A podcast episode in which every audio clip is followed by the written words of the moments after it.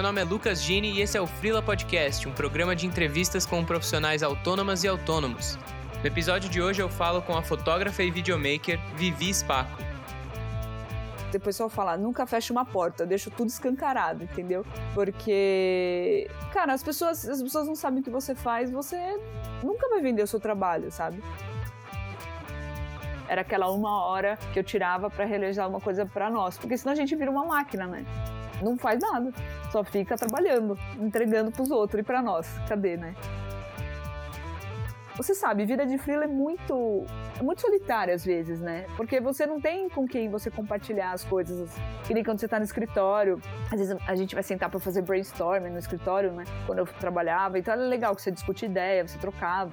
Mas o freela não. Às vezes eu, te, eu tô sozinha na frente do computador e tenho que tomar uma decisão.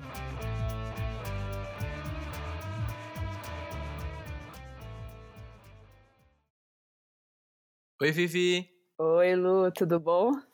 Tudo bem contigo? Tudo ótimo. Nessa manhã fria. É, São Paulo tá complicado. Obrigado por estar aqui gravando, viu, por aceitar o convite. Ah, o prazer é meu, todo meu mesmo. Até porque, né, vi você se formar, olha só.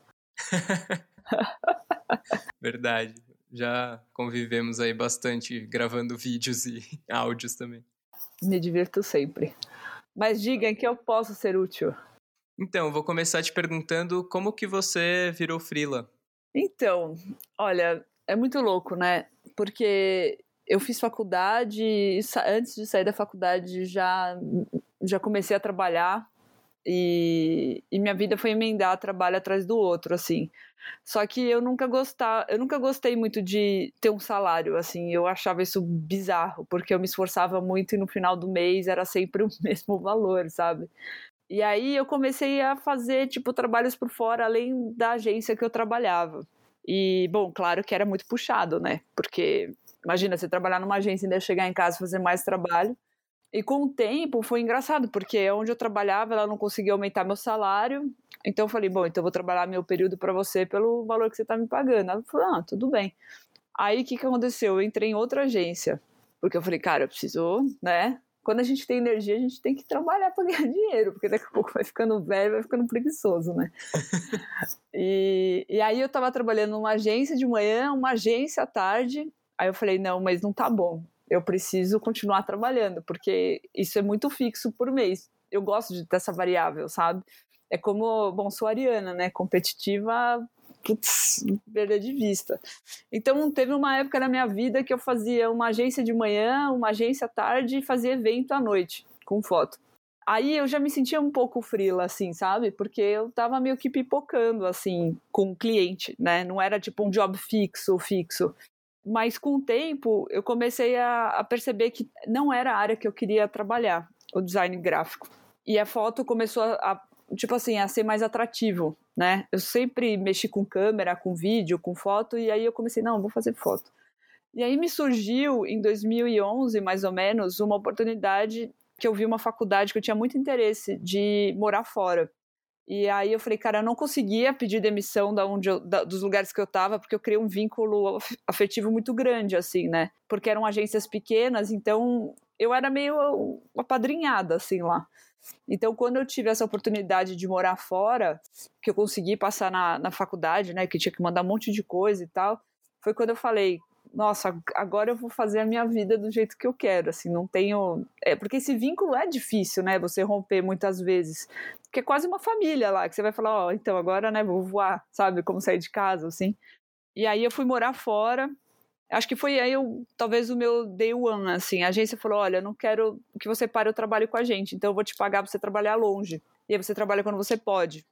E aí eu lembro que eu fui, eu mudei para Barcelona e aí eu fiquei, tipo, fazendo direção de três pessoas que entraram no meu lugar.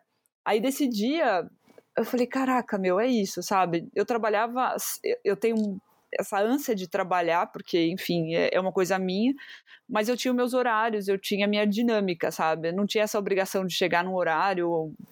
Funcionava, porque eu sempre, eu sempre pensei em trabalhar por entrega e não por tempo. Então foi mais ou menos assim. Quando eu fui morar fora, depois que eu voltei, eu nem procurei emprego, eu comecei a me virar. E até hoje você continua com esses clientes fixos, as agências? Não, porque quando eu voltei de Barcelona, eu voltei bem focada a trabalhar, tipo, com foto e, e quase vídeo. Não tinha começado ainda a trabalhar com vídeo. O vídeo aconteceu depois até pela mudança que teve é, nas mídias sociais, né, que a, o aumento de vídeo foi absurdo, assim, as empresas começaram a entender que não era tão caro investir e eu comecei a entender que eu podia oferecer um valor acessível. Então, isso foi uma sinergia que aconteceu do mundo, né? Porque antigamente você fazer vídeo era muito complexo. Agora é muito acessível, qualquer um faz um vídeo, né? Com celular, com qualquer software de edição de aplicativo e etc. Mas quando eu voltei, eu voltei focada em trabalhar com foto e vídeo. Então eu não trabalho mais para agência nesse sentido gráfico, né? Bom, aí eu acho que você vai me perguntar como é que eu consegui os meus clientes, talvez. É, os clientes atuais, porque eventualmente você largou os trampos de design gráfico e aí você montou um portfólio mais voltado para foto e vídeo? Como é que começou a rolar isso? E foi de fora? Tipo, quando você chegou no Brasil, você já tinha alguns clientes ou então, como eu fazia, eu trabalhei de, é, fazendo foto social para revista, para essas colunas sociais, sabe?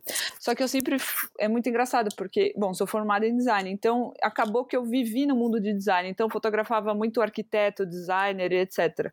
Então, quando eu fazia esses eventos, o pessoal chegava para mim e falava: Ah, você faz foto de produto? Você faz foto de interiores? Claro, eu respondia tudo afirmativo, nunca tinha feito na vida. Mas a gente, tipo, a gente se vira, entendeu? Acho que tudo se aprende hoje, né? Lógico, não vou saber operar uma pessoa do dia para noite, mas a, a gente já tem um background de gráfico da parte artística, né? Agora é só afinar. Então, antes de eu ir para Barcelona, eu cheguei a fazer algumas fotos para alguns clientes e criei um mini portfólio na parte de interiores, por exemplo, e produto. É, então isso já me serviu, né, para ter uma ter uma história, né, para contar. E aí eu fui mantendo vínculo com esses clientes, porque como eu ainda estava na transição do gráfico, muitos deles, olha que louco, eu era uma agência em uma pessoa só. Então, às vezes a pessoa falava, cara, você faz site? Você faz comunicação? Eu falo, cara, eu faço qualquer coisa, vamos lá. Então, eu fazia o site para arquiteto, eu fazia logo do arquiteto, eu fazia as fotos para arquiteto. Então, assim, eu percebi que nessa área de arquitetura tinha muita gente que não tinha esse tipo de assessoria, sabe? Eles pegavam, punham o nome deles como logo, uma fonte tosca e um site ruim na época. Hoje, tipo, o site nem é tão importante. Hoje é muito mais Instagram bem feito do que um site, né? Mas naquela época não. Então eu acabava, tipo, abraçando o arquiteto nesse sentido. Então, é, e esse mundo é muito pequeno, assim, né? Então um me indicava para o outro. Então, quando eu não conseguia fazer foto interiores porque eu estava longe, eu fazia a parte gráfica ainda lá, entendeu? Então foi assim que eu vou me virando, eu fui me virando assim nesse sentido. É, aí quando eu voltei, eu comuniquei todo mundo que eu voltei para o Brasil e aí continuei fazendo as fotos que precisava quando me chamavam. Entendi. E aí até hoje é meio nisso, assim, é um cliente indicando para o outro que você vai pegando mais contato. Ah, total, porque assim, Lu, tipo a foto ela me abraçou por um bom tempo, assim. Só que quando me surgiu a primeira oportunidade para eu ganhar dinheiro fazendo vídeo, isso foi pro IED. Olha que loucura. Porque na faculdade eu sempre apresentava meus projetos com vídeo. Não sei, era um jeito de eu me expressar, sabe? E aí eles falaram: Meu, você não quer tentar fazer um vídeo aqui? A gente te paga, não sei o quê. Eu falei: Ah, meu, eu vou sabe? Aí eu fiz. E aí, meu, você receber uma grana por um trabalho que você tem tesão de fazer, você fazia de graça, sabe? É muito legal. E aí eu falei, cara, eu acho que dá. Bom, eu sou de falar com Deus e o mundo, né? Então, qualquer lugar que eu vou, qualquer lugar, eu posso na mesa de um bar, eu posso numa reunião de família, na, sei lá, num grupo de oração ou no, no futebol que eu jogo com as meninas, é tipo, meu, eu trabalho com isso, eu faço isso, se precisar de qualquer coisa, vamos criar um projeto junto. É sempre assim, sabe? O pessoal fala, nunca feche uma porta, deixa tudo escancarado, entendeu? Porque, cara, as pessoas, as pessoas não sabem o que você faz, você nunca vai vender o seu trabalho, sabe? Tipo, você tem que sempre comunicar isso. É, é, é, como uma mídia social. Se uma pessoa não tem constância na, na postagem dela, ela, ela é esquecida. Tipo, se a pessoa não alimenta o Instagram, ou. Você pode ver, as pessoas que você mais lembra, às vezes, no dia a dia, é aquela pessoa que está sempre abastecendo. Seja o Story, seja o Instagram, seja o Facebook, enfim. A... É, é, essa é a vitrine que a gente tem hoje em dia, né? Então, eu sempre me vendia muito, assim. E aí, óbvio, né? Você se vende, eu fiz alguns projetos de graça para ter portfólio na parte de vídeo. E aí você vai inventando produtos, assim, que nem eu comecei a inventar. Eu falei para o arquiteto, eu falei, agora, né, que está surgindo mais essa oportunidade, por que, que você não faz um vídeo de interiores em vez de você fazer só foto? Isso é uma coisa nova, quase não tem. E é um mercado que talvez possa se abrir eu, o que eu percebo nesse mundo de, de freela é você se reinventar o tempo inteiro, sabe? É você se cutucar o tempo inteiro, porque assim, se você, se você entrar na sua zona de conforto, você não ganha mais dinheiro e você não paga suas contas. Não vou falar nem ganhar dinheiro, assim, né? Pagar suas contas, porque no final do mês é, é um variável, não é um exato, né? Então é complicado nesse sentido, assim. Eu sempre penso, cara, eu preciso criar uma coisa nova, preciso vender para o cliente ideia, sabe? Acho que vai por aí, assim. Entendi. Pelo que você falou, você sempre teve um bom relacionamento com os clientes, assim. Você tem bastante cliente que volta ou costuma ser trabalhos mais isolados e aí você vai buscar novos ou eles chegam até você? Sim, são clientes que voltam. Tem clientes que eu, por exemplo, eu só tenho mais, um único cliente de gráfico que eu atendo até hoje, porque eu tenho uma coisa mais voltada para branding, né? Que ele, que como a minha formação mais é essa, eu trabalhei muitos anos criando marca e desenvolvendo conteúdo para marca. Eu tenho isso. Então, assim, esse cliente é o único que eu tenho fixo há muitos anos. Já vai fazer tipo uns seis anos, mais ou menos. Então, eu tenho um FII mensal com ele, por exemplo eu presto consultoria do atendimento e faço algumas peças. Mas os novos, o que acontece muitas vezes? Quando você trabalha, às vezes, com evento, você conhece muita gente. E nessa gente, por exemplo, das 30 pessoas que você conhece, duas entram em contato às vezes com você, porque gostam da sua energia. Porque você está trabalhando, por exemplo, se eu vou trabalhar, eu estou sempre bem. Estou sempre feliz, estou sempre correndo atrás, eu não fico reclamando para o cliente, nossa, estou cansada, sabe assim? Eu tô sempre, cara, vamos criar um projeto junto. Eu fomento isso pro cliente. Tipo, se a minha energia tá lá para agregar, entendeu? Então, tem muitos clientes que eu já tenho, graças a Deus, há uns 3, 4 anos, que me acionam sempre quando precisam de um vídeo. Então, eles precisam de um conteúdo audiovisual, eles falam comigo. Então, isso é bom, porque quer dizer que eu estou entregando o que eles precisam.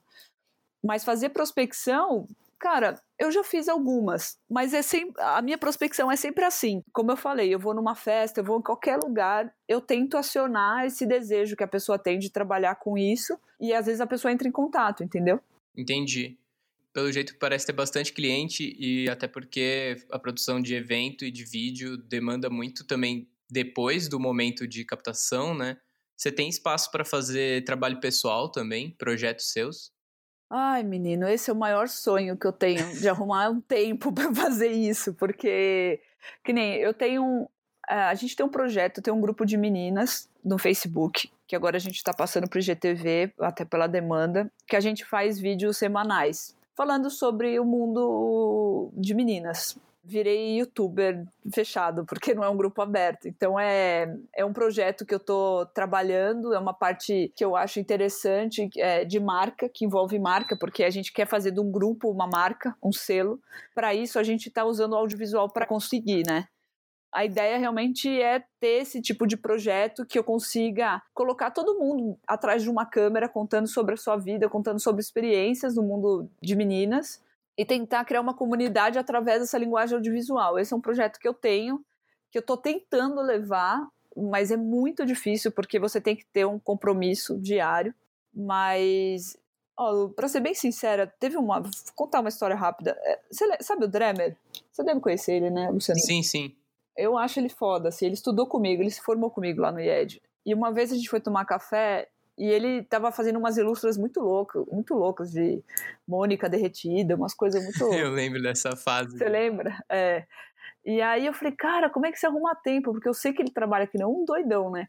E ele falava, meu, eu religiosamente, religiosamente, uma hora por dia eu dedicava para alguma coisa para mim. E aquilo não saiu da minha cabeça, sabe? Então, hoje eu faço isso. Uma hora por dia eu dedico para mim seja do tipo para eu aprender qualquer coisa no YouTube, ou ver um tutorial, ou fazer os projetos de vídeo como esse, como um outro também que eu. Ah, isso é até legal você divulgar. Quem sabe o pessoal pode me ajudar. Eu vou te passar o link depois. Chama Ajuda a Gente. Eu, dou, eu vou gravar instituições não governamentais, né, ONGs, que fazem assistência para deficiente, crianças, idosos, para que conte a sua história. Eu coloque isso num formato audiovisual para que eles possam divulgar e receber doação.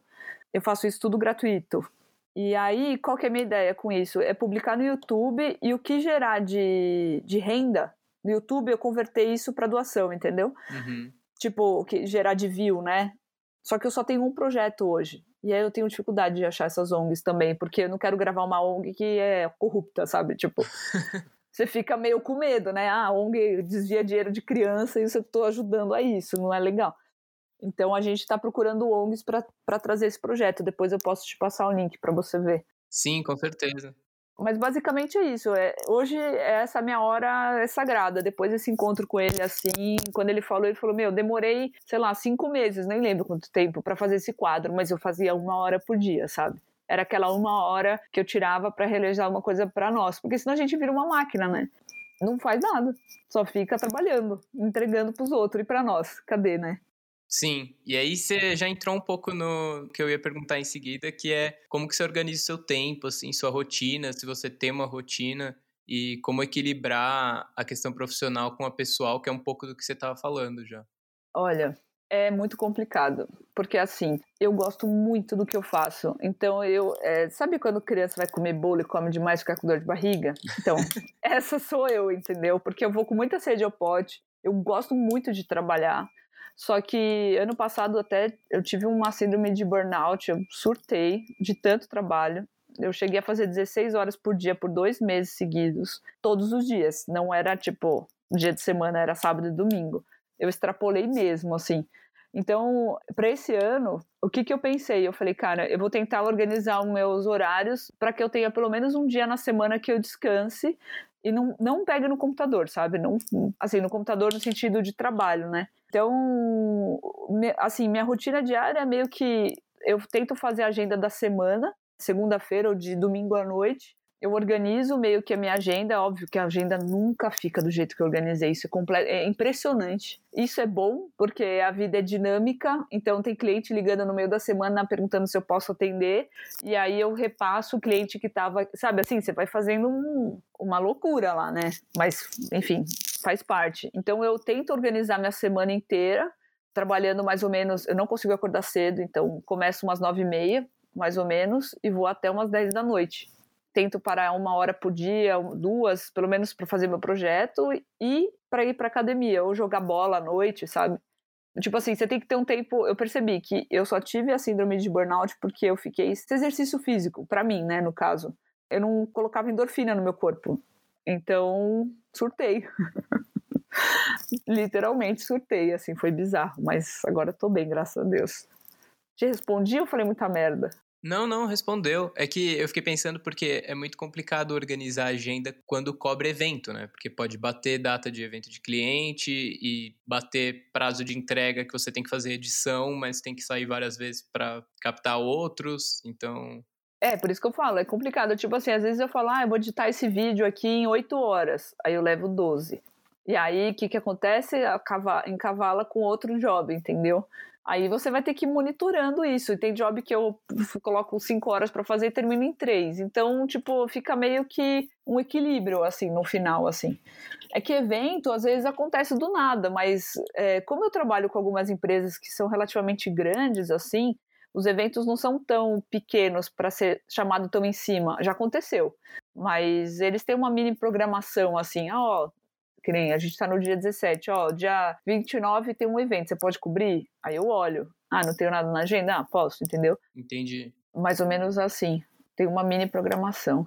E de espaço físico, tipo, o seu ambiente de trabalho fora quando você sai para captação, para fotografar e tal, você trabalha de casa mesmo? Trabalho de casa, é, bom, desde que eu voltei de Barcelona, voltei para casa dos meus pais. Então, o meu meu estúdio é o meu quarto eu tenho mais espaço para guardar equipamento do que roupa, literalmente. Se você olhar meu armário, você dá risada. Você fala assim, gente, essa menina não tem roupa, só veste preto. É exatamente. Mas agora eu tô mudando, graças a Deus, e agora eu vou ter um espaço físico dentro da minha casa que eu chamo de estúdio. Então eu tenho um quarto que eu vou ter lugar para guardar tudo, sabe? Eu vou ter um bom espaço para colocar um bom monitor, tipo, você vai crescendo, né? Então, tudo que você, você ganha, você tem que reservar um tanto para investir. Porque senão você fica, tipo, só gastando seu dinheiro torrando, vai, você continua num, num, num limbo, assim, né? Você não vai para frente. Você fica numa rotatória, saindo saída nenhuma da rotatória. É mais ou menos isso. E agora eu vou ter um estúdio, aí eu tô bem feliz, não vejo a hora de mudar. De separar o ambiente físico de trabalho, né? Nossa, a coisa. Olha, juro por Deus, porque eu sou, eu, quando o pessoal fala, nossa, eu levei 50 minutos para chegar no trabalho, eu falo, levo dois segundos. Levando da cama, pulo pra cadeira. Uhum. Tipo, agora eu vou levar, tipo assim, 10 segundos. Levando da cama, ando no corredor e entro no quarto, entendeu? Já é uma vitória. Fora, assim, lembrando que existe aqueles aparelhinhos que ficam piscando na sua cara, que não vou ter mais, que isso é maravilhoso, né? Também. Vai saber se não afetou meu cérebro, esses negócios da internet, enfim, HD, etc. Você não vai ter mais celular? Não, é porque os aparelhos ficam todos no quarto, né? E aí você dorme com todos os aparelhos ligados, porque não vou ah, dizer. vibrando, é, enchendo o saco. a internet fica aí piscando, o HD, enfim, o no break, que. Imagina quando cai energia de madrugada, fica aquele barulho maravilhoso, bipando. É aquela coisa maravilhosa. Mas assim, se eu tivesse que dar um conselho, separa. Uhum. Se você puder, separa. Põe a sua cama muito longe de onde você trabalha, porque isso, nossa, faz uma diferença brutal, assim, sabe? Sim, super. Eu até perguntei meio em choque, tipo, você não vai ter mais celular? Porque eu acho que isso é, é, um nível de, tipo, se você conseguir viver de frila, ter os seus trabalhos, seus clientes, entregar as coisas e não ter que ficar olhando no celular constantemente, cara, isso é um, é um avanço, sei lá que nível é esse, assim, tipo, flutuando, é. não precisa pisar no chão, mas... mas assim, o celular para mim, eu não tenho notificação nenhuma, zero. É, eu não sei o que está acontecendo com o mundo, porque meu celular ele só mostra a hora quando eu toco na tela, sabe? Eu não tenho nada assim. Então, para mim, isso é bom, porque, meu, eu sou ansiosa, né? E aí, bom, quem não é ansioso nesse mundo de hoje? Não, acho que não tem uma geração Y que nasceu aqui que não é ansioso. Mas, para mim, assim, quando eu tô trabalhando, ainda mais com vídeo, né? Eu tenho que ficar. Eu tenho todas as. Os meus sentidos estão lá, né? a audição, o olho, não tem muito como eu ficar muito distraída. Porque, por exemplo, quando você está fazendo a parte gráfica, você pode botar uma música, né? Ah, vou, vou, botar uma música e vou desenhar, ou vou fazer um layout, etc. O vídeo não, preciso prestar atenção também, né? Então é bom, nesse sentido a gente trabalha bem o foco, assim, ajuda. Uhum. Eu também tento ficar um pouco fora de notificação, senão as horas passam muito rápido. Né? Nossa, pelo amor de Deus, gente, é, isso aqui é, é uma droga. É uma droga mesmo. Tem gente que, se não recebe notificação, fica doente. Juro, conheço, hein? Fogo.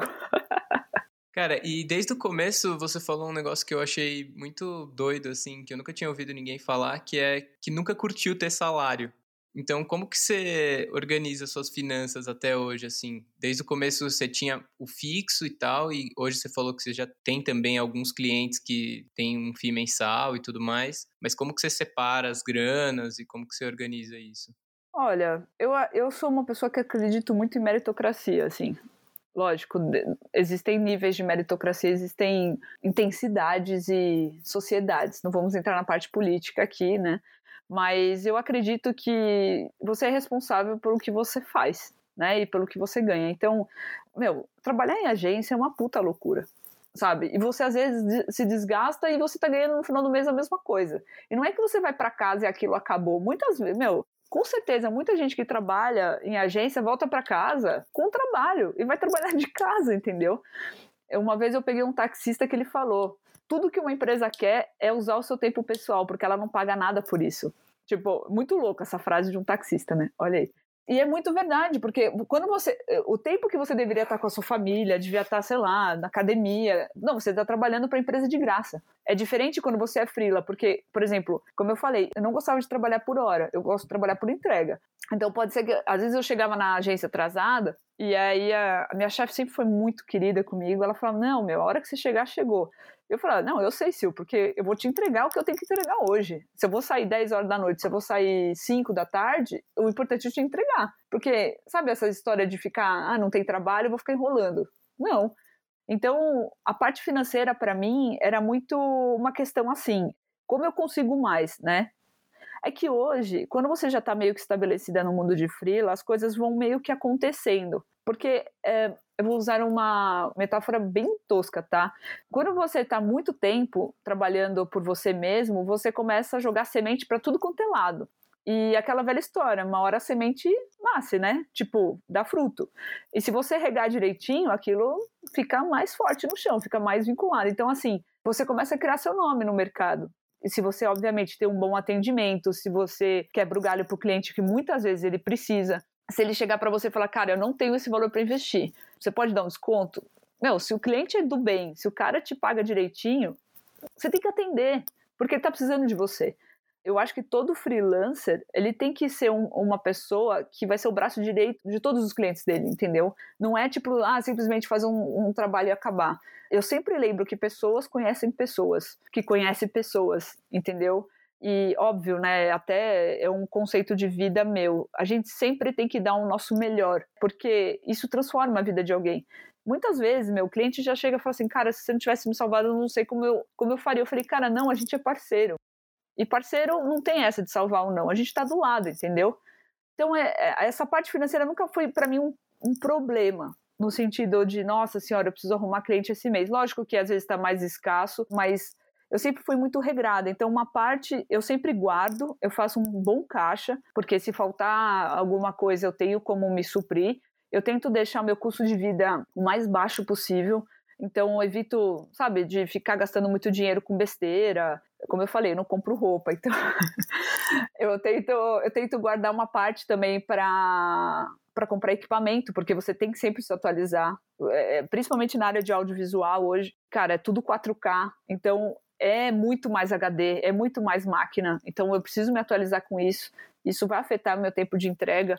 Então são coisas assim que você tem que ver seu dinheiro assim como se fosse um pedaço de bolo mesmo, né? E ver que fatia que vai usar para cada coisa tem que ter uma fatia para você, para você se divertir, para você relaxar, mas também você tem que ter uma fatia para você guardar, porque, meu, sei lá, vamos supor que deu uma puta crise e ninguém quer fazer mais vídeo, o que, que eu faço? Entendeu? Bom, se bem que me conhecendo é capaz de trabalhar num café, ser animadora de velório, qualquer coisa do gênero, entendeu? Porque eu vou correr atrás, eu não vou ficar muito parada esperando o trabalho. Eu vou bater portas, sei lá, eu tenho um menino que hoje ele é meu assistente, quando eu vou fazer algumas filmagens, que ele está começando. E aí eu falo para ele, eu falo, cara, ele faz design gráfico. Aí eu falo para ele, vai no seu bairro e conversa com essas lojinhas, açougue, padaria, é, lojinha de beleza, manicure, salão de cabeleireiro. Cara, faz um valor e oferece um trabalho simples pro cara. Fazer o cartão, fazer a logo, fazer. Sabe, não fica muito parado esperando que as pessoas vão atrás de você, sabe? vai, põe seu nome, sabe? Como eu falei, ele, o cabeleireiro vai conhecer a prima que tem uma empresa de não sei o quê, que conhece não sei o quê, e aí, tipo, começa, entendeu? Eu fugi da pergunta. Não, faz sentido. Até ia te perguntar também, você falou que prefere trabalhar por entrega. E como que você foi trabalhando para afinar o seu orçamento, assim? Porque muitas vezes é comum trabalhar por hora e aí você tem mais ou menos aquele valor e pô, se passar, você vê ali com o cliente de pagar mais horas porque passou, mas você até comentou desse ajuste de horário na sua rotina, então como que foi chegar num, num valor, assim, até dando os descontos que você falou e tal? Então, olha, eu acho que eu perco muito dinheiro, para ser bem sincera. Mas em compensação eu ganho satisfação, sabe? Porque o que acontece é você você calcula mais ou menos. O audiovisual não tem muito como você calcular muito exato, sabe? É, porque vamos supor, eu, eu gravo pauta para revista, né, editorial. Aí eu, eu, fui gravar, por exemplo, nessa, acho que foi segunda-feira, acho, não lembro agora.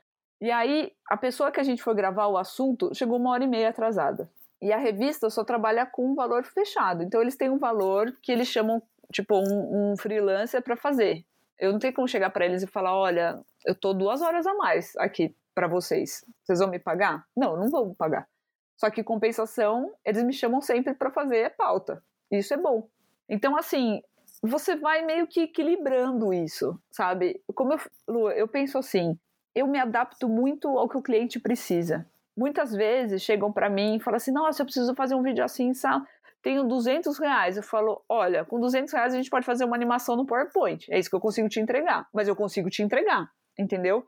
Aí a pessoa chega para mim e fala assim: Nossa, eu tenho 10 mil reais para fazer um vídeo. Pô, aí a gente consegue chamar um cara de áudio, um cara de efeito especial, um, câmera, sabe? Tipo. Então eu, eu tento trabalhar muito com o orçamento do cliente para não perder negócio, entendeu? Por quê? Porque, cara, às vezes o cliente ele só quer ser atendido. E é muito frustrante a pessoa chegar para você e ela falou: Nossa, você pode me ajudar e tal, porque é, com certeza é, foi indicação de alguém e a pessoa esbarrar e falar: Porra, agora tô sozinho de novo, não consigo resolver o meu problema.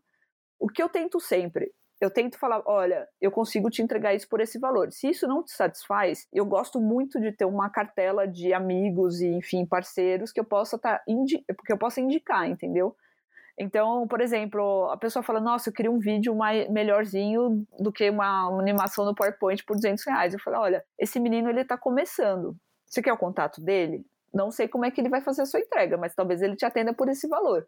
Então, eu repasso, entendeu? Porque eu também não vou submeter a uma pessoa, tipo assim, no meu caso, que já tenho, sei lá, mais de 12 anos de experiência para fazer um trabalho por 200 reais não dá, né? entendeu o que eu quero dizer? Tipo, uhum. existe também um, um, momento que você fala, cara, tem coisas que eu posso pegar que não vai me, me demandar muito tempo e que eu posso ajudar a pessoa, mas tem trabalhos que eu também não posso me rebaixar esse, esse não rebaixar, mas é, rebaixar no sentido financeiro, né? É, minha hora vale mais do que isso já, porque você batalhou para ter essa hora mais cara. Né? Não é que você está no começo ainda. No começo você aceita qualquer coisa porque você precisa aprender. E eu acho super válido. É a mesma coisa que eu, se eu falasse para você, olha, desisti da minha área de audiovisual, vou trabalhar agora com yoga. Cara, eu vou trabalhar de graça, não consigo nem fazer a posição do sol, entendeu? Tipo, é uma área nova, então eu sou inexperiente nessa área. Então, eu acho que você, sim, você tem que começar do zero de novo. Agora, quando você já tem uma bagagem, aí é diferente. Porque você está carregando essa bagagem nas suas costas, né? Não tem a história do logo? Que o cara fala, nossa, como é que você, você só gastou 10 minutos para criar o logo, mas eu estudei 10 anos para fazer isso em 10 minutos, né? É um pouco isso, assim, né? É, acho que tem uma curva de aprendizado que vai junto com a curva de valor, né? Ah, e tem que ter, né, cara? Você, você, por que, que tem médico que você paga 100 reais a consulta e tem médico que você paga mil? Que o cara, meu, tem o um conhecimento para te atender melhor, né? Mas também acho que tudo vai da situação. E, e olha, se hoje a gente tem público A, B, C, D, E, enfim, é porque existe público para tudo, sabe? E existe serviço para atender todos esses públicos. Então eu acho que é isso que a gente tem que pensar. O que eu tento sempre é, chega uma pessoa para mim, eu não gosto de falar, putz, eu não posso te ajudar. Eu sempre, é o que eu falo, deixo tudo escancarado eu converso com a pessoa, vejo a necessidade e se eu tenho uma pessoa na minha manga, eu faço questão de indicar. Como eu já fiz com muitos amigos meus, assim, lógico, tem indicação que às vezes é legal, tem indicação que às vezes eu não sei uh, como é, mas a gente indica, aí, aí esbarra na pessoa para ver se ela tem interesse ou não. Não tem como você dar, jogar o dardo no lugar certo sempre, né? Até porque senão você vai meio que trabalhar antes da pessoa trabalhar só para poder indicar ela, né? É, lógico. Você vai, tipo, não. tipo, entender todo o cliente, passar um briefing completo numa indicação, tipo, não, se tivesse tempo para isso, talvez você pegasse o trabalho. Sim, com certeza. Mas seria mais ou menos isso. Faz sentido. E aí, Vivi, você tem algum plano de carreira específico, assim, até envolvendo os dois projetos que você citou, todos os clientes e tudo mais, seja de curto ou longo prazo? Ah, eu nunca fui muito boa com plano, né? Se você falar para mim plano de carreira, eu não sei. Eu amo o que eu faço e tô vendo meio que onde a vida me levar, assim. Gostaria muito de trabalhar mais com projeto pessoal, porque você tem muito mais liberdade de fazer as coisas. É, mas também gosto muito de trabalhar com cliente, até porque ah, eu tenho uns clientes muito legais, sabe? Que eu trabalho com muita gente foda principalmente na área de arquitetura, de design, trabalho com, ah, sei lá, algumas pessoas é, que estão na televisão também. Então, tipo, é legal você estar tá envolvida com isso, né? Me dá, me dá tesão. Né? Então não é uma coisa que eu falo, nossa, vou, sei lá, virar uma produtora de cinema, assim. Mas se eu te falar ao longo prazo, o meu sonho mesmo é viver de investimento. eu estou tentando trabalhar muito para conseguir juntar um valor X para que eu consiga começar a fazer investimento com os meus 35 para uns 50 anos tá tipo bem, sabe? Assim, bem, não vou falar milionária porque é impossível, né? Porque sendo a minha área só se eu, sei lá, né? Só se eu trabalhasse para aqueles youtubers muito famosos, ou fosse uma, mas é, pelo menos viver bem e, tipo, tranquila, esse seria meu objetivo de longo prazo, assim. entender mais de investimento e, e, fazer isso. Aí, quem sabe eu consiga levar meus projetos pessoais, tipo, porque eu já não vou precisar tanto correr atrás e, e fazer as coisas. Acho que seria. vale como claro carreira? Vale. Ter uma carreira de. Vale tudo, cara. Planejamento financeiro é, é mais é importante. É Você juntou as duas coisas, sabe? Sim, eu falei, cara, e hoje, meu, você tem tanta aula online no YouTube de como fazer investimento em, tipo, vários tipos de coisa que eu falei, cara, sabe, a gente tem que começar a investir. Eu tô investindo tarde, né? Porque tem um povo aí que eu tô vendo com 20 anos já tá fazendo investimento. Então, cara, acho que seria isso. Meu sonho seria esse, assim. Ou, aí eu vou falar uma coisa muito viajada. Ou virar essas, essas mulheradas que lê mapa astrológico ou numeróloga ou faz tipo reiki e etc. Porque aí eu acho que eu já vou ter surtado, sabe? De tanto trabalhar. Aí você dá um. Tipo, vira uma chave assim, você fala assim: nossa, agora eu vou virar zen, vou virar guia espiritual, sei lá. algo do gênero. Seria isso. Cara, você comentou algumas vezes do ritmo e tudo mais, e eu fiquei curioso se você consegue tirar férias, ou pretende, né? Tirar férias frequentemente, como é que rola isso contigo? Tirei férias de quatro dias esse ano. Ano passado não tirei. E férias mais ou menos, porque eu tive que levar o computador para resolver um pepino no meio das férias. No meio das férias de quatro dias? No meio das férias de quatro dias. É, porque assim, eu tenho uma produtora, né, que na verdade ela é um coletivo, que eu junto muitas pessoas para trabalhar comigo quando eu tenho um projeto. E eu que meio que coordeno esses projetos. Não são projetos enormes, normalmente tem três pessoas envolvidas, duas, não é um absurdo, são 15. Já peguei um projeto com 17, mas foi um. Foi quando eu tive minha síndrome, tá? mas é, tirar férias, cara, é muito difícil. Porque, como eu falei, eu sou viciada em trabalho. Então, toda vez que eu vou tirar férias, eu fico desesperada pensando que alguém vai me acionar para fazer alguma coisa. Como aconteceu nesses quatro dias. Me ligaram perguntando: Ó, oh, tem um evento amanhã, você pode cobrir? E não tinha como, eu tava numa ilha, né? Não tinha como eu cobrir o evento. E aí eu fiquei com aquela dorzinha no coração. Eu falei: caraca, meu, se eu tivesse São Paulo. Que eu acho que é muita questão da adrenalina, de estar tá sempre em movimento, sabe? Esse marasmo é, é muito difícil para mim eu, eu acho que eu tenho sérios problemas. Você pode colocar isso, assim, sérios problemas com excesso de trabalho. Bom, você me conhece, eu não paro, né? Não paro um minuto, gente. O que eu vou fazer? E tem alguma coisa de produção audiovisual que você não fez e gostaria muito de fazer? Tem, videoclipe. Meu sonho é fazer, tipo, trabalhar com videoclipe, assim, juro. É uma coisa que, infelizmente, não se. Assim, paga se você é do Condzilla, né, trabalha na produtora do cara, que é bilionário hoje, ou se você é uma grande produtora que faz esses povo famoso, assim, mas quem tá começando, muito difícil, assim, sabe? Eu sou, eu sou bem capaz de fazer um videoclipe assim, tipo, a um custo miserável para pagar, tipo, a minha. Né, não pagar para trabalhar, mas pagar necessariamente o mínimo necessário para que eu consiga estar tá lá, porque eu acho muito legal, eu acho que tem uma liberdade artística muito legal. Mas seria isso, assim. Eu tenho muita vontade também de fazer curso online, sabe?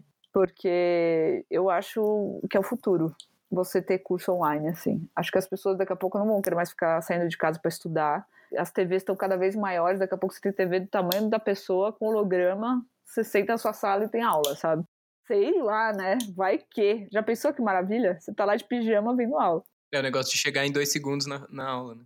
Exatamente, fora que, meu, a cidade é perigosa, tem transporte. Lógico que é bom sair ao ar livre, pelo amor de Deus, né? Não é que eu vivo numa caverna. Mas enfim, né? Você sabe como é difícil todo esse processo de locomover, principalmente numa cidade como São Paulo, que é desesperador, né?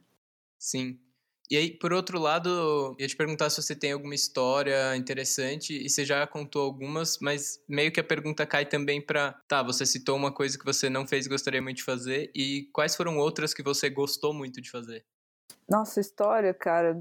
Bom, se me deixar aqui, eu sou uma pescadora, né? Vou que esqueço a vida. Eu tenho muita história boa, assim, do tipo. Mas eu acho que se for fazer um resumão, acho que a coisa que eu mais amo na minha profissão, que isso são as minhas histórias, assim, são as pessoas que eu conheço, sabe? E quando você tem clientes, por exemplo, eu trabalho para uma editora, você faz parte de várias famílias, entendeu? Tipo assim, é, tem clientes que eu já tenho três, quatro anos. Então, você trabalhar com essas mesmas pessoas te faz fazer parte de uma de uma empresa, mas você não é da, você não tem as obrigações da empresa, entendeu? Então, essas histórias que a gente acaba compartilhando, essas amizades. Por exemplo, é, já faz dois anos que eu espero que esse ano também aconteça, mas eu cobri lá o Casa Vogue Experience, que é um evento de sete, seis ou sete dias de design. E é o dia inteiro, né? A gente chega às nove da manhã e sai às nove da noite. Tipo, é puxado nesse nível. Então a gente passa o dia inteiro gravando palestra, gente, entrevista. E é mó loucura, porque é o tempo inteiro. São palestras atrás de palestras, assim. Só que já faz dois anos, dois ou três anos que eu já cubro. E, cara, você tá naquele meio, sabe, das pessoas que se repetem, não né? estão lá de novo. Então, você faz parte daquela equipe mesmo sendo frila, porque você sabe, vida de frila é muito é muito solitário às vezes, né? Porque você não tem com quem você compartilhar as coisas. Que nem quando você está no escritório. Às vezes a gente vai sentar para fazer brainstorming no escritório, né? Quando eu trabalhava. Então era legal que você discutia ideia, você trocava. Mas o freela não. Às vezes eu, te, eu tô sozinha na frente do computador, tenho que tomar uma decisão. Não é, não é uma coisa que você divide, digamos assim. Então, por exemplo, esse evento é legal porque assim, nossa, às vezes você tá cansada, você fala pro menino que trabalha comigo, Johnny, falou, vai lá, Johnny, faz, faz uma cena lá que eu preciso, que eu tô cansada, sabe? Então você tem essa coisa meio de família, meio irmão, assim. Isso que eu acho que vai, vão fazendo as histórias que a gente tem, sabe? Mas eu vou contar uma engraçada, trágica e engraçada, que é uma vez eu fui gravar um designer que eu gosto muito dele, do, das peças dele, né? Que é o Jorge Zalzupin. E ele é um senhor, tem, sei lá, 90 anos. E eu tava super nervosa, porque eu, já, eu tinha trocado de câmera e eu não tinha usado muito bem essa câmera. E a gente ia na casa dele, enfim, era tipo aquela entrevista que, meu, não posso cagar, sabe? Aí a gente sentou ele num lugar, tal, maior dificuldade, porque ele é cadeirante. Nossa, foi um inferno. Tipo assim, foi tudo difícil, assim, sabe? para posicionar ele e tal. E eu com aquela cara de paisagem, olhando para ele chocada. Nossa, caraca, meu, eu tô na frente desse cara, que foi um puta designer, né? Renomado internacionalmente e tal. Aí a gente posicionei a câmera, tudo tal. Aí começou a entrevista, pergunta se eu dei o rec na entrevista. Não dei. tipo, quando eu olho, já passou tipo uns 5 minutos e eu, eu, tipo, eu achei que tava gravando, eu não tava. Eu tava meio anestesiado olhando para ele. A sorte é que o microfone eu tava gravando em um em um gravador paralelo. Então eu tive, eu tinha o áudio dele, mas eu não tinha a imagem dele dos cinco minutos de entrevista que, meu, na hora que eu percebi que eu não apertei o REC, eu, sabe quando dá um, aquele, parece que você bateu o carro, assim, umas pernas bamba, tipo, gelei, né? Eu falei, puta merda, aí apertei o REC logo em seguida. A sorte é que assim, né, eu falei com, o pessoal da revista, eu falei, cara, não deu REC, tipo, mil desculpas, eu tava, enfim, fui sincera, porque, cara, tipo, não tinha, não tinha como eu reproduzir essas imagens depois, né? Aí ele falou, não, arruma um jeito aí. Aí consegui, né, pus umas imagens de cobertura, tipo, deixei só o voice-over e tal, mas você tem noção? Você não apertar o REC na entrevista, cara, é tipo ridículo. É erro de principiante, sabe? Mas acontece, sabe? Em evento isso acontece muito. Você acha que você tá gravando e quando você vai ver, você não gravou um negócio que tinha que gravar, um momento, sabe? Porque é muita loucura evento. Eu já peguei, que nem o maior evento que eu peguei tinha 10 mil pessoas. Eu tava com quatro, quatro ou cinco câmeras trabalhando comigo. E era no Parque Vila Lobos foi uma ação da Lacta, que era um caça aos ovos em todo o parque. Então você imagina quanto eu não corri, né? Aí a gente tinha que gravar a interação e tal. Às vezes eu chegava no lugar, é, tipo, eu só chegava com a câmera, eu não apertava o rec, porque eu tava tão louca correndo atrás de criança, atrás de ovo, que você, tipo, nossa, que eu falei, caraca, eu não gravei a criança fazendo o que tinha que fazer, sabe? Mas enfim, tipo, acontece. Eu, eu, acho que na minha área o que salva muito é a edição, sabe? Às vezes você faz uma cagada na captação, mas se você é boa editora, você resolve, sabe? Mas não é o ideal, né? O ideal é sempre você fazer uma boa captação para não ter tanto problema depois. É, eu ia te perguntar isso da edição da, da entrevista, que depois deu um trampo para não ter os cinco primeiros minutos. É, não, é, porque assim, deu cinco minutos, mas ah, tipo assim, recortando o que ele falou, ficou 30, 40 segundos. Aí deu para cobrir com imagem, entendeu? Porque cobrir 5 uhum. minutos de imagem eu ia chorar muito, né? Porque...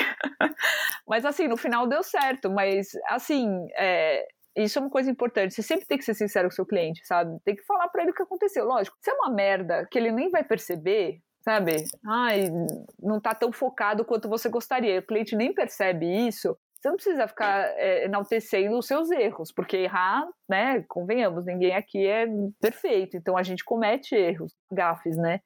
Mas você ser sincera e falar, olha, aconteceu isso, fiquei nervosa, tal, tal, tal. Eu acho que também é uma coisa que o cliente olha e fala assim para você, porra, uma pessoa normal, sabe? Posso contar com ela, ela errou, mas ela vai, vai resolver. Porque não adianta nada, você falar errei e não resolve, entendeu?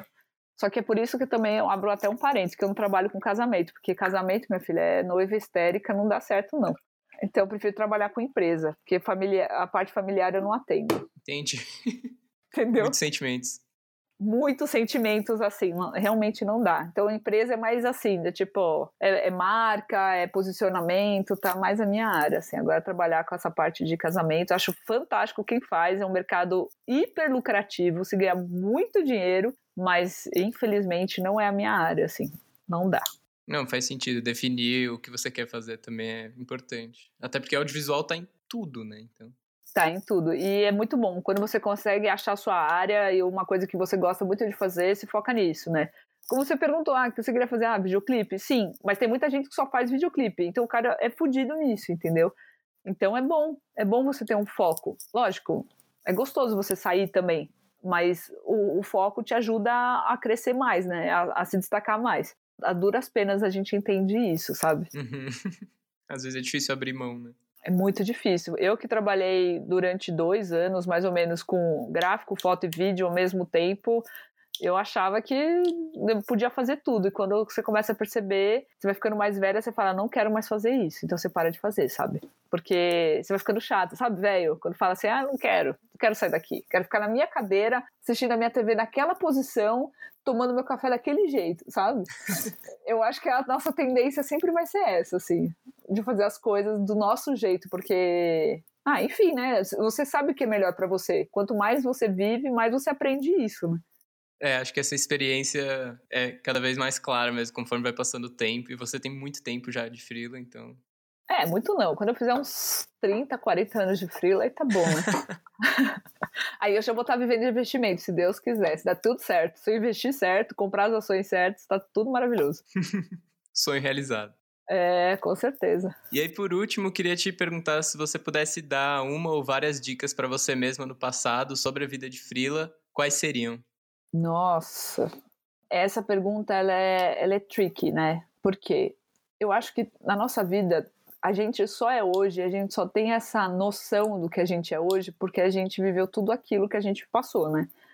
Então, o meu conhecimento de marca, de como juntar a questão de audiovisual com marca, comunicação, ter essa visão mais gráfica, tudo isso me ajudou a estar onde eu estou hoje.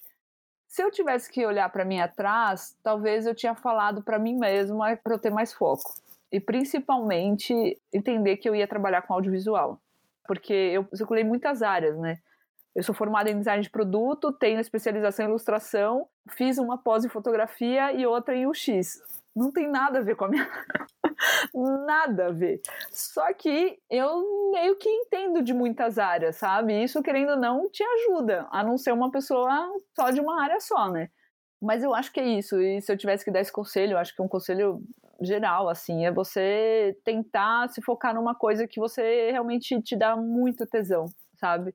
E não se desesperar, porque esse foco ele vai vir com o tempo e com a maturidade porque eu, eu me criticava muito por não ter foco, mas eu tinha energia para aguentar tudo aquilo, né? Aí você vai ficando um pouquinho mais velha, você fala, hum, vamos simplificar, sabe? É um pouco isso, assim. E uma coisa muito legal, né? Quando a gente é criança, a gente já meio que sabe o que a gente quer fazer. A gente só não sabe ler. Demorou 30 anos para eu entender que eu tinha que trabalhar com uma coisa que eu já fazia desde quando era criança, porque desde quando era criança eu fazia vídeo. Olha que louco. Então, se eu tivesse que chegar para Vivi lá de sete anos, quando eu gravava, que a primeira câmera que eu ganhei foi de vídeo, eu falar, ah, você vai trabalhar com isso, se prepare, vai, vai, vai fazer o que você tem que fazer para trabalhar com isso, sabe? é, mas é isso, é, acho que vale para todo mundo, assim. Olha, dá uma volta na sua infância, assim, sabe? Ver o que, que você gostava muito de fazer. Não tem as histórias dos arquitetos que gostavam de brincar de Lego, essas coisas, né? Tem, tem muito, né? Eu acho que é isso, assim uh, independente da tua profissão, o que, porque você pode ser autônomo de vários tipos de, de coisa, né? Uh, você pode ser um representante, por exemplo, de marca, né? De, uh, de venda. Você pode ser autônomo de tudo. Então, a, a, nossa infância ela já dita meio que a gente vai querer ser. É muito louco. Só que ela tá, tá meio nebulosa, assim, no começo, né? Porque você não entende muito bem. Depois a gente vai tirando essas nuvens, assim, essa coisa, você fala, nossa, olha só. Já estava prescrito desde quando era pequena. E, enfim, é isso. Eu acho que eu talvez teria um pouco mais de foco. Entendi. Cara, demais, demais. Obrigado por ter falado tanto da sua experiência, dado várias dicas. Só tenho a agradecer pela conversa.